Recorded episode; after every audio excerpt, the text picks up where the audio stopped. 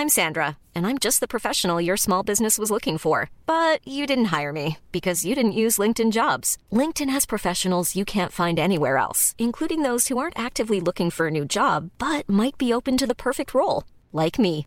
In a given month, over 70% of LinkedIn users don't visit other leading job sites. So if you're not looking on LinkedIn, you'll miss out on great candidates like Sandra. Start hiring professionals like a professional. Post your free job on linkedin.com/people today. Rock et Folk Radio. Rock et Folk Radio, c'est l'interview de la semaine. Et cette semaine, nous recevons un artiste que vous avez aimé dans notre playlist nouveauté du mois de mars. Il s'agit euh, du folk sensible Théo Charaf, mais on va voir évidemment au fur et à mesure de cette interview qu'il n'y a pas que ça. Salut Théo. Salut. Alors déjà très content évidemment de te recevoir avec ce premier album tout en douceur, délicat. Euh, Est-ce que ce choix justement d'un son un petit peu euh, nostalgique est dû euh, au Covid, à ce qu'on vit actuellement? On sait qu'il y a pas mal de gens qui reviennent vers quelque chose d'assez doux. Pas du tout. Alors c'est vrai que c'est très raccord avec la période actuelle. On a peut-être besoin d'une certaine décroissance, de revenir à un truc un peu plus doux et plus calme. Mais non, c'est un truc que je pratique depuis grave longtemps. J'ai appris en, en regardant les, les maîtres du, du milieu, tu vois, et du coup, ben, j'ai j'ai suivi, quoi. J'ai fait un peu de mimétisme. Alors du coup, euh, sur les biographies, dans pas mal d'articles, on lit quand même des noms assez prestigieux. On parle de Nebraska de Springsteen, on parle de, de Bob Dylan, on parle de Neil Young. Est-ce que c'est difficile, surtout quand on est un jeune artiste qu'on débute, d'avoir déjà des noms comme ça qui, qui sont accolés à, à son nom? C'est trop bien. Ça fait, plaisir, la reconnaissance et tout ça. Puis bon, c'est quand même, encore une fois, c'est des maîtres, quoi. Donc comparé à eux, c'est euh, magnifique. Après, effectivement, ça fout une pression euh, assez colossale sur la suite, quoi. Parce que j'ai absolument rien à voir avec ces types, tu vois. Mais on va essayer de faire au mieux, c'est sûr. Alors moi, c'est vrai que quand je l'ai écouté, c'est surtout Nebraska. Ça m'a vraiment fait penser à ça. Il manquait juste l'harmonica de temps en Ouais. temps et puis on y était totalement. Est-ce que comme Springsteen, t'as enregistré ça euh, dans ta cuisine en gros ou alors euh, studio et tout? On était dans un studio, ouais, on était à Electrophonic Recordings chez euh, Hervé Besnay. Euh, C'était quand même bien route, c'est que du matos vraiment euh, limite d'avant-guerre, voire d'avant-guerre carrément. Et c'est vraiment très épuré, il y a un seul micro, guitare-voix, trois prises max, et, euh, et vas-y, ça roule quoi. Mais c'était une volonté de faire ça aussi rapidement ou alors c'était le manque de temps? Non, c'était euh, pour euh, coller au maximum à une, une esthétique old school en fait. C'est comme ça qu'on voulait l'entendre. C'est comme ça qu'Hervé voulait l'entendre. Il est venu me choper après le premier concert que j'ai fait. Il m'a dit Je veux t'enregistrer, je veux que ça sonne comme ça. Je vais même te dire, ça me ferait vraiment, vraiment chier que quelqu'un d'autre t'enregistre à, ma- à ma place. quoi. Et il avait déjà ça en tête. Donc, du coup, quand je suis arrivé chez lui, il a branché le micro qu'il entendait déjà. Et puis, c'est parti. quoi. Du coup, c'est lui qui t'a payé. Ouais, grave. Parce que d'habitude, c'est le contraire. Mais là, si c'est lui qui vient te chercher, c'est à lui de payer. Bah, Et lui me cherchait, il m'a dit, euh, il m'a dit ça. Je lui ai dit, j'ai aucun moyen de, de- de payer ça, quoi. Et il me dit, c'est pas grave, euh, moi je vais juste enregistrer et tout. Je lui dis, ok, mais euh, moi ça me va pas que ce soit dans un seul sens. Donc du coup, je lui ai offert une bouteille de whisky en échange. Et on a topé là et bam, c'est parti. Eh, ça vaut le coup quand même. hein. C'était mortel. Attends, il y a des whisky qui coûtent assez cher quand même. Ouais, mais ça va, je lui ai offert un. On a le droit de faire de la pub Non, on Oui, on a le droit. C'était un Woodford Reserve, Bourbon magnifique. Ah, franchement, je te fais confiance. hein. Moi, je me suis mis euh, il y a pas longtemps au gin, donc je ne suis pas vraiment encore, euh, Yes. encore au whisky. Euh, du coup, euh, quand on regarde un petit peu euh, ta jeune carrière, entre guillemets, tu es quand même une espèce de touche à tout. Tu fais aussi du punk. Euh, c'est marrant, en fait, deux facettes de toi, c'est-à-dire un mec hyper bruyant et en même temps quelqu'un de délicat. Ouais, mais après, c'est pas antinomique, c'est deux trucs qui sont vachement complémentaires en fait. Euh, j'ai tendance à dire la rage et la tristesse, ça s'accorde vachement bien, tu vois. Après, euh, c'est, c'est comme, pour citer encore une fois euh, Neil Young, tu vois, il y a ce truc-là, vraiment, il y a une palette d'expressions assez incroyable entre du folk country, hyper mielleux, langoureux, mélancolique, et, et le papa du grunge aussi, tu vois. Il y a ce truc-là qui existe. Donc c'est quelque chose qui me plaît, c'est quelque chose dans lequel je suis bien et naturel. Donc du coup, euh, je, je fais les deux. Quoi. Et au niveau de la formation, parce que euh, ce que tu joues, mine de rien, c'est des beaux arpèges, on sent qu'il y a quand même une sorte de toucher, une sorte de maîtrise. Euh, ça fait longtemps que tu joues de la guitare, que tu joues des, des instruments? Ouais, ça doit faire depuis que j'ai euh, 12 ans, ma première guitare, un truc comme ça. J'ai dû commencer en jouant jeux interdits et des trucs horribles du style. Oh non, t'as fait ça quoi. Ah ouais, ouais. Tu fais partie des traumatisés de... Ouais, ouais, grave. tu sais, à un doigt comme ça. Ding, ding, ding. Ouais, mais c'était, ça fait un moment, effectivement. Après, j'ai jamais développé une technique euh, avec un professeur ou quoi. J'ai appris tout seul sur Internet. Et du coup, j'ai une technique un peu casual. Mais c'est une technique personnelle, par contre, du coup. Remarque, c'est bien. hein. Ouais. Remarque, c'est à toi, t'es tranquille. Et puis à un moment donné, c'est vrai que quand t'as un professeur, ça peut de temps en temps un petit peu mettre dans des cases, euh, ce qui peut être un petit peu euh, bah, chiant pour la suite parce que tu fais un peu comme tout le monde, ce qui arrive souvent à des artistes par exemple qui font le conservatoire. Il y en a qui malheureusement ne savent jouer qu'une d'une certaine Oui, façon. ouais, ouais, Et dès que tu les sors un peu de cette façon-là, c'est euh, c'est un petit peu plus un petit peu plus compliqué. C'est clair. Mais ils ont poussé la technique vachement plus loin pour le coup. Attends, je les interdis. Il y en a qui ne maîtrisent pas. Je pense à la trompette, c'est quand Je même sais pas plus le jouer évident. pour autant. Ouais, c'est pas grave, on te le demande pas souvent. non, c'est clair. Bon, bah, ça va, t'es t'es plutôt tranquille.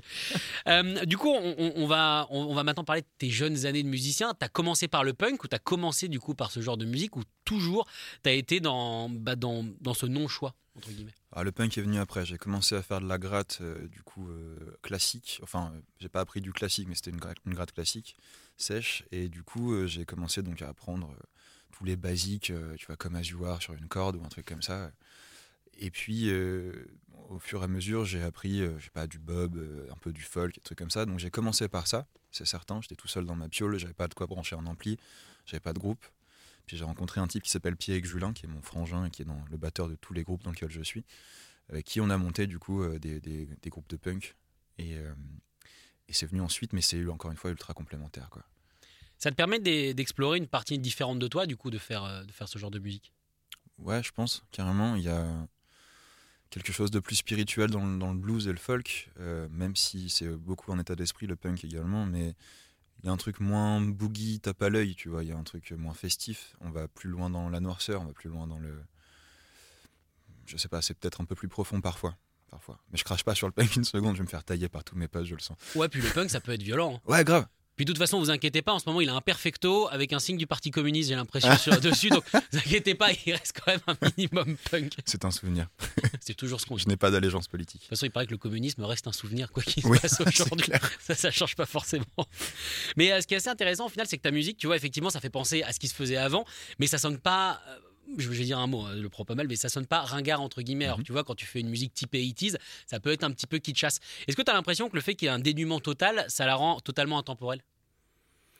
Peut-être, ouais. euh, c'est vrai que le côté minimaliste et tout, euh, on ne sait pas vraiment de quand ça, quand ça date. Il y a beaucoup de gens qui me disent euh, Mais attends, mais en fait, t'as 27 ans, c'est quoi ce délire et tout enfin, Comment tu peux être aussi vieux dans ta tête, tu vois? Mais euh, effectivement, il y a peut-être un côté intemporel, je sais pas exactement, on va dire. Qu'est-ce qu'ils appellent vieux dans ta tête? Alors, je sais pas, je, suis pas dans l'électro, je suis pas dans, le hip-hop actuel et tout. Enfin, si, j'en écoute du hip-hop, tu vois, mais j'en fais pas. Euh, je sais pas, à chaque fois, j'ai l'impression d'être. euh, il parle de vieille âme et compagnie, tu vois. J'ai l'impression, je, sais pas, d'être dépassé quelque part, tu vois.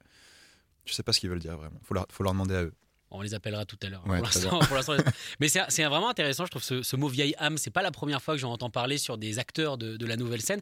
C'est marrant ce, ce- ce principe de, de vouloir peut-être retourner à la base, ça peut-être dire ça, ou alors peut-être que tu as eu une vie avant. Je sais pas si tu crois à ce genre de choses, mais tu as eu une vie avant qui, du coup, euh, te plaçait déjà en joueur de blues, peut-être dans le Mississippi ou des trucs comme ça. Ce serait mortel, ouais, carrément. Peut-être que je jouerais encore mieux quand même. Mais, euh, mais effectivement, a un- je suis pas réfractaire au délire ésotérique, mais ça me fait marrer, quoi.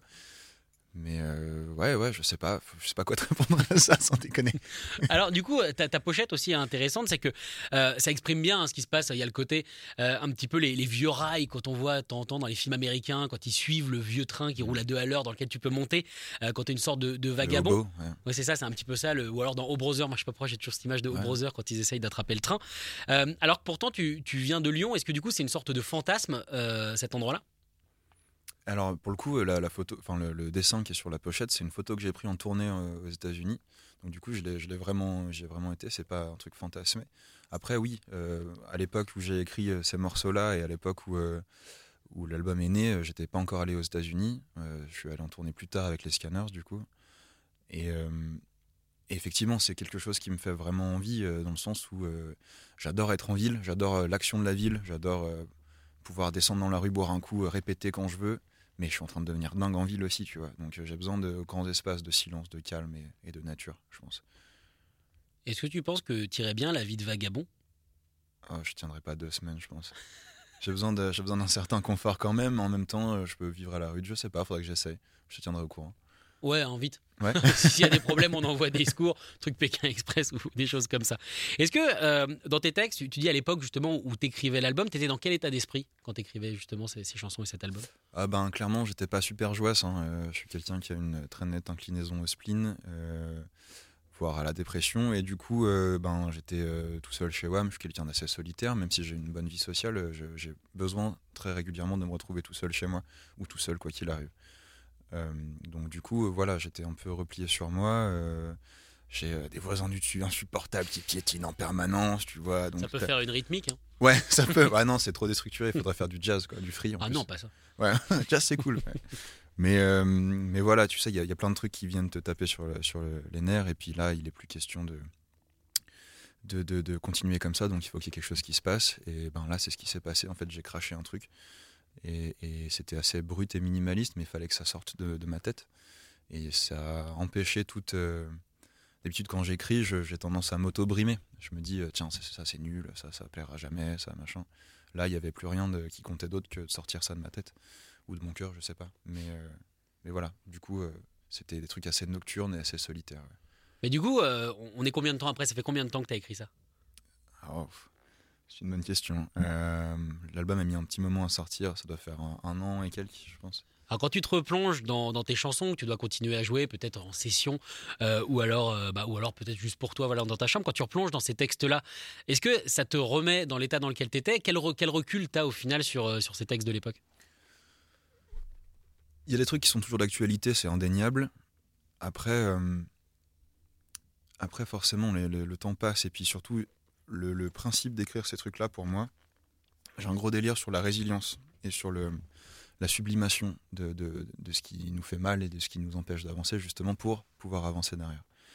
Et, du coup, ben, je vais un peu mieux quand même. J'ai fait du travail sur moi et tout ça, donc je me remets dans la peau de ce mec-là euh, il y a deux ans plutôt d'ailleurs. Euh, et, je re- ressens le truc. Rappelle-moi ta question exactement, je suis en train de m'égarer en fait. Non, mais c'était pas mal, c'était de belles Ouais. digressions.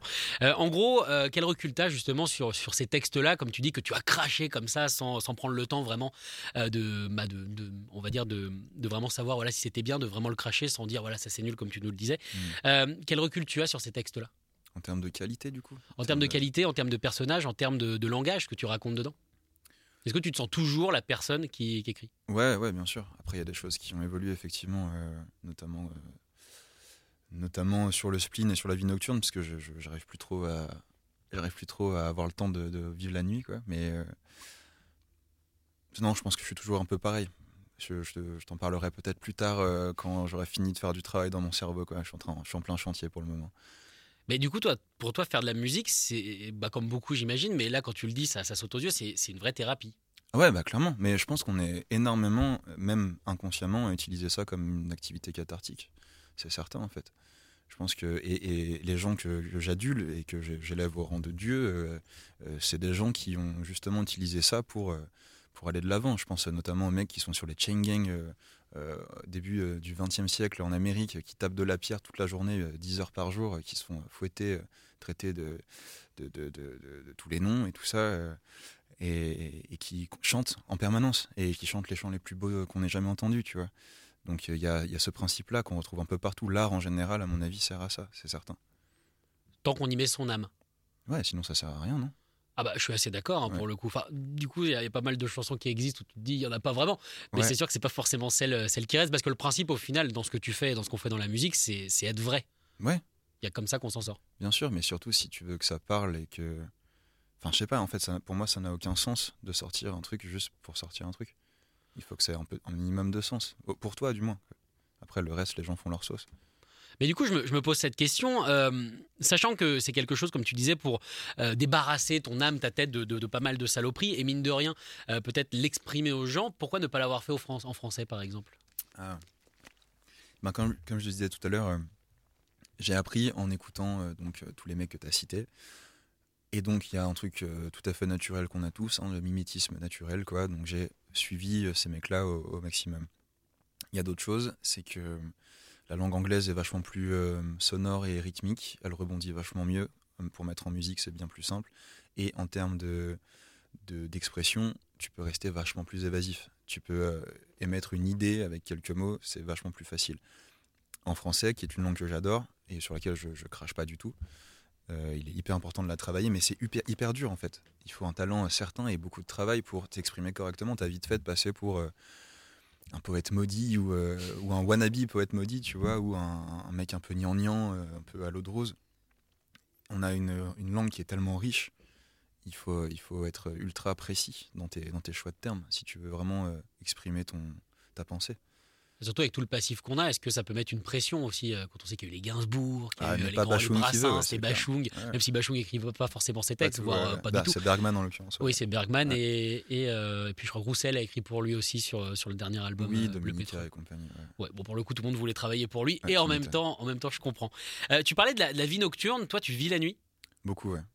Carrément. C'est, c'est d'ailleurs un truc euh, qui se, qui se retrouve un peu dans les morceaux que je fais, quoi. Euh, si t'écoutes genre In Vain, euh, ça parle vraiment de vivre la nuit, de voir le soleil se lever, d'en avoir vraiment euh, ras-le-bol de voir le soleil se lever, en fait. Il y a quelque chose de bien plus calme et apaisé la nuit. Je dis régulièrement, il n'y a pas cette rumeur de la ville qui te hurle à la, à la tronche d'être rentable et productif et d'aller travailler, quoi. Donc oui, c'est bien plus facile pour les gens anxieux, j'imagine, d'être en vie la nuit. Et qu'est-ce qu'une personne anxieuse comme toi pense de, la, de ce qu'on vit en ce moment? Parce que techniquement, la nuit, maintenant, elle commence à 18h à Paris. Je ne sais pas vraiment comment c'est à Lyon, je ne sais pas où vous en Ouais, êtes au niveau. ouais. Euh, Qu'est-ce que je pense de ça? Ben, J'en parlais il n'y a pas longtemps. J'ai déjà pas mal de- d'entraînement au niveau confinement. Euh, J'étais déjà ceinture noire avant le, avant le Covid. Euh, mais j'ai même presque apprécié ce premier confinement, si tu veux. J'ai même presque apprécié cette, cette arrivée du truc, même s'il a fallu faire le deuil de toutes les dates qu'on avait.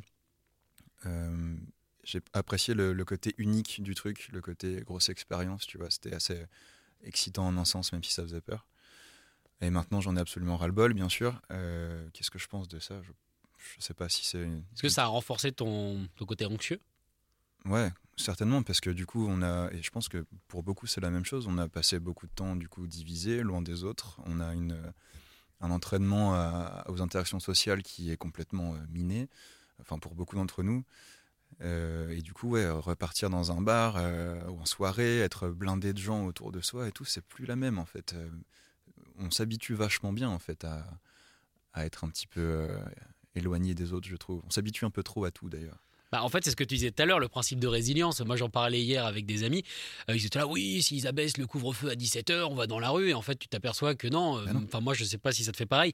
Mais moi, j'ai cette impression qu'avoir le couvre-feu à 18h fait maintenant partie de mon quotidien et que le concept de revenir à la vie normale, c'est pas quelque chose qui existe. Mm, mm. C'est-à-dire qu'on passe notre vie à vivre la, la vie normale. Et que, mettons, ça dure deux ans, bah, pendant deux ans, on, sera comme ça et puis c'est tout. Quoi. Ah, c'est sûr. Alors après, effectivement, il y a des choses qui vont faire que ça va péter, j'imagine, notamment euh, la sourde oreille euh, tendue envers les intermittents du spectacle et tous les gens du secteur culturel et événementiel. Euh, ça, ça va pas tenir. C'est pas possible. Il y a des gens qui sont en train de mourir la, la gueule ouverte et je parle pas de Covid. Euh, donc du coup, ça, ça va pas tenir. Ça va peut-être faire descendre les gens dans la rue, j'espère en tout cas.